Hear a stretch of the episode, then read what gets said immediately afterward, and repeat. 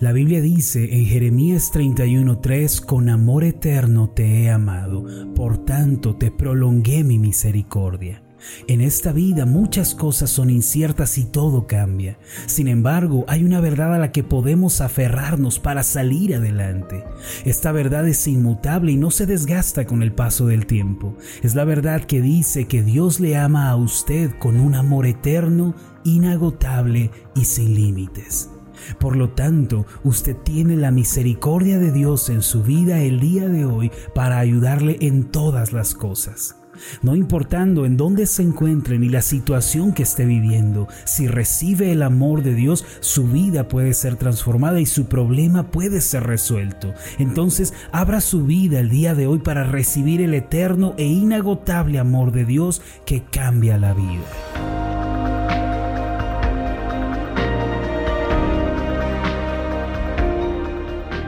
Estás escuchando Meditaciones Ascender con el pastor Marlon Corona. Acompáñanos a escuchar la cuarta parte de la serie Cómo enfrentar las adversidades. El tema de hoy es humildad y obediencia.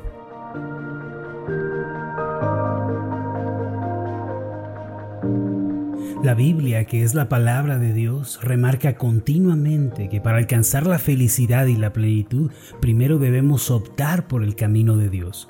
Toda persona que anhele ser feliz y que desee disfrutar de la vida debe resolverse a vivir a la manera de Dios.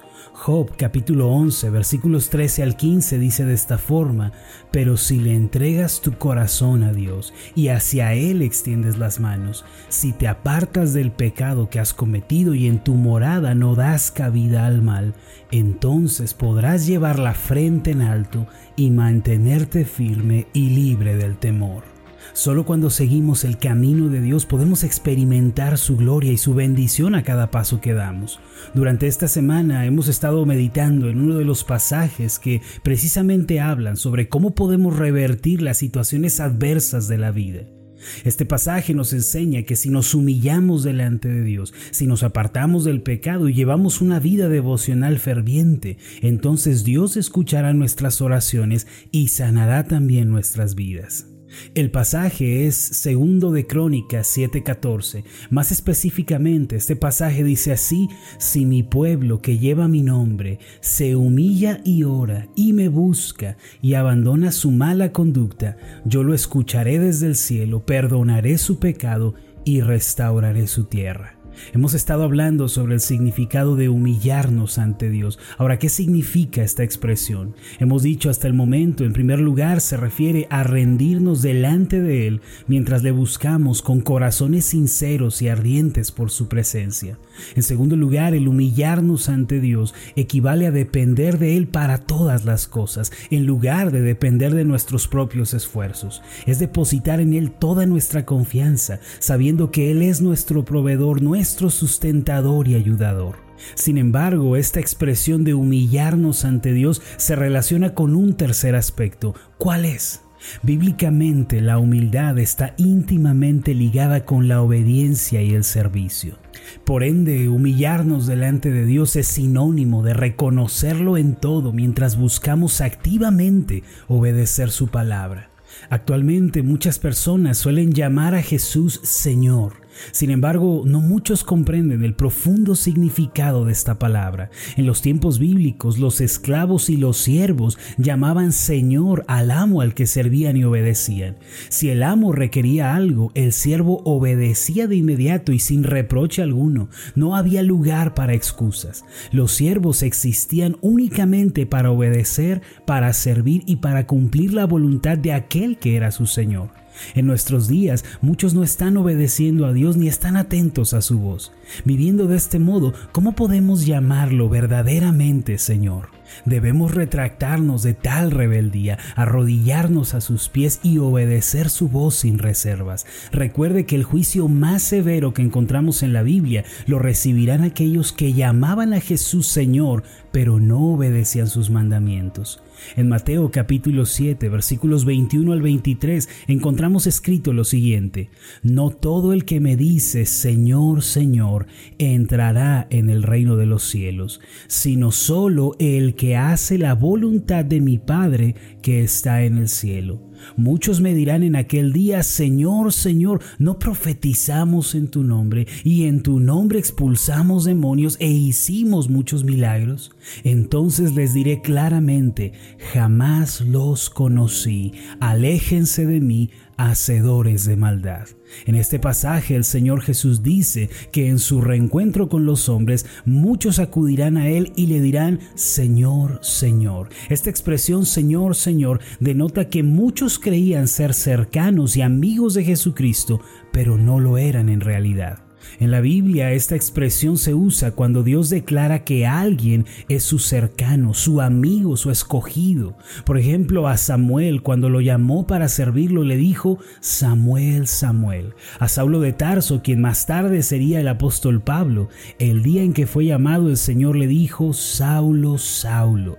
De modo que muchos llamarán a Jesús Señor, Señor, pensando que son cercanos a Él cuando en realidad no lo son. Pero ¿por qué no eran amigos? De Jesús ni cercanos a Él estas personas. El mismo Señor nos da la respuesta, porque esto es algo reservado únicamente para los que hacen la voluntad del Padre que está en el cielo.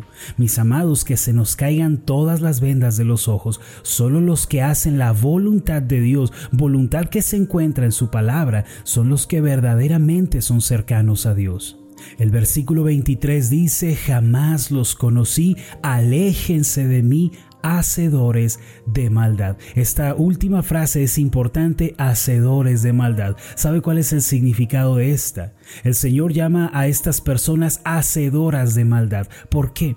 Mire, permítame ponerle un ejemplo. Si usted se dedica, por ejemplo, a la caza de patos y acude al bosque con su rifle, con su equipo y con su perro de caza, pero encuentra un letrero que dice prohibido cazar, entonces usted no está autorizado por la ley para cazar. Si lo hace a pesar de que el letrero indica lo contrario, usted se vuelve un transgresor de la ley, se vuelve culpable de ella. Sin embargo, si en dicho bosque no hay ningún letrero ni ninguna ley que le impida cazar, entonces usted es libre de cazar cuantos patos quiera. La razón por la que el Señor Jesús llama a estas personas hacedoras de maldad es porque sus mandamientos estaban al alcance de ellos, pero tales personas no quisieron obedecerlos ni guardarlos. La única razón por la que el Señor puede llamar hacedores de maldad a los hombres es porque dio una ley y a pesar de ella los hombres la transgredieron y vivieron de acuerdo con sus propios pensamientos y formas. El problema que enfrentamos es que Dios ha dicho cómo quiere que vivamos nosotros. Él ha hablado con claridad, no tenemos excusa. Por otro lado, aquella persona que considera a Jesús como el Señor de su vida actuará de acuerdo con sus mandamientos. El Señor Jesús dijo en Juan 14, versículo 15, si ustedes me aman, obedecerán mis mandamientos. Yo le pregunto a usted, ¿verdaderamente Jesús es el Señor de su vida? Si es así, entonces debe dedicar tiempo a escuchar su voz a través de la Biblia para luego obedecerlo. Si el Señor dice que usted vaya, entonces tiene que ir. Y si el Señor dice que usted no puede ir, entonces no podrá ir.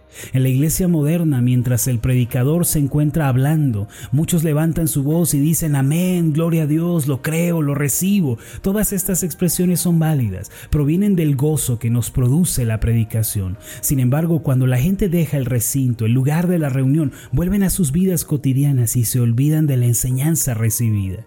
Tales personas no pueden esperar que Dios sobre en ellos, no pueden esperar caminar con Dios ni ver sus milagros. Pueden llamar a Jesús Señor, cierto, pero no habrá ningún nivel de comunión ni cercanía con Él, porque el que le ama tiene que guardar sus mandamientos. Tanto cuando leemos la Biblia como cuando escuchamos alguna predicación, tenemos que estar atentos a la voz de Dios. Él siempre está hablándonos. En cuanto sepamos que la voz de nuestro Señor resuena en nuestro corazón, debemos obedecerle sin reservas. La expresión más sonada entre nosotros debe ser sí, Señor, sí, Señor. Es decir, cuando somos conscientes de la voz de Dios en nuestro interior, debemos hacer un compromiso de obediencia y actuar de inmediato. No debemos esperar. Aquellos que comienzan a llevar una vida de obediencia a Dios y a su palabra siempre tienen éxito por regla general. Recuerde que humillarnos delante de Dios es sinónimo de obedecerle y guardar sus mandamientos.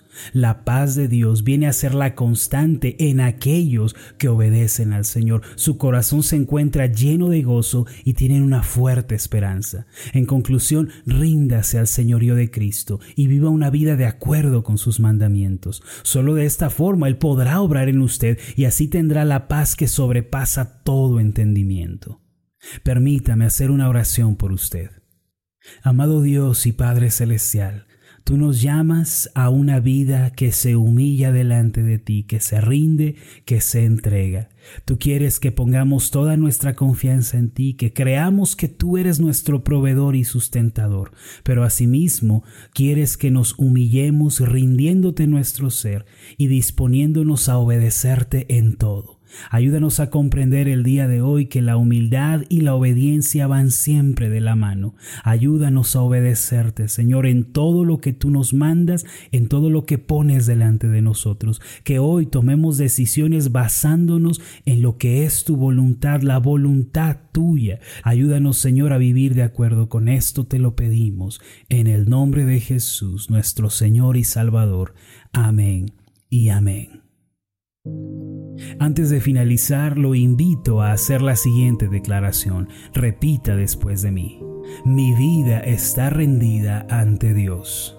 Obedeceré su palabra con pasión. Amén.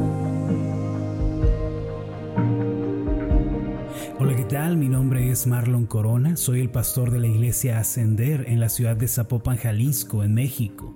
Le agradezco mucho por haberme seguido con esta meditación.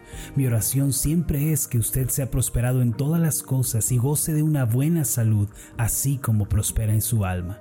Lo invito a que ore por las meditaciones Ascender y le pregunte a Dios cómo puede usted ser de bendición para este ministerio. Las meditaciones Ascender son impulsadas y apoyadas por nuestros oyentes. Reciba un fuerte abrazo de mi parte. Que Dios le bendiga. Hasta la próxima.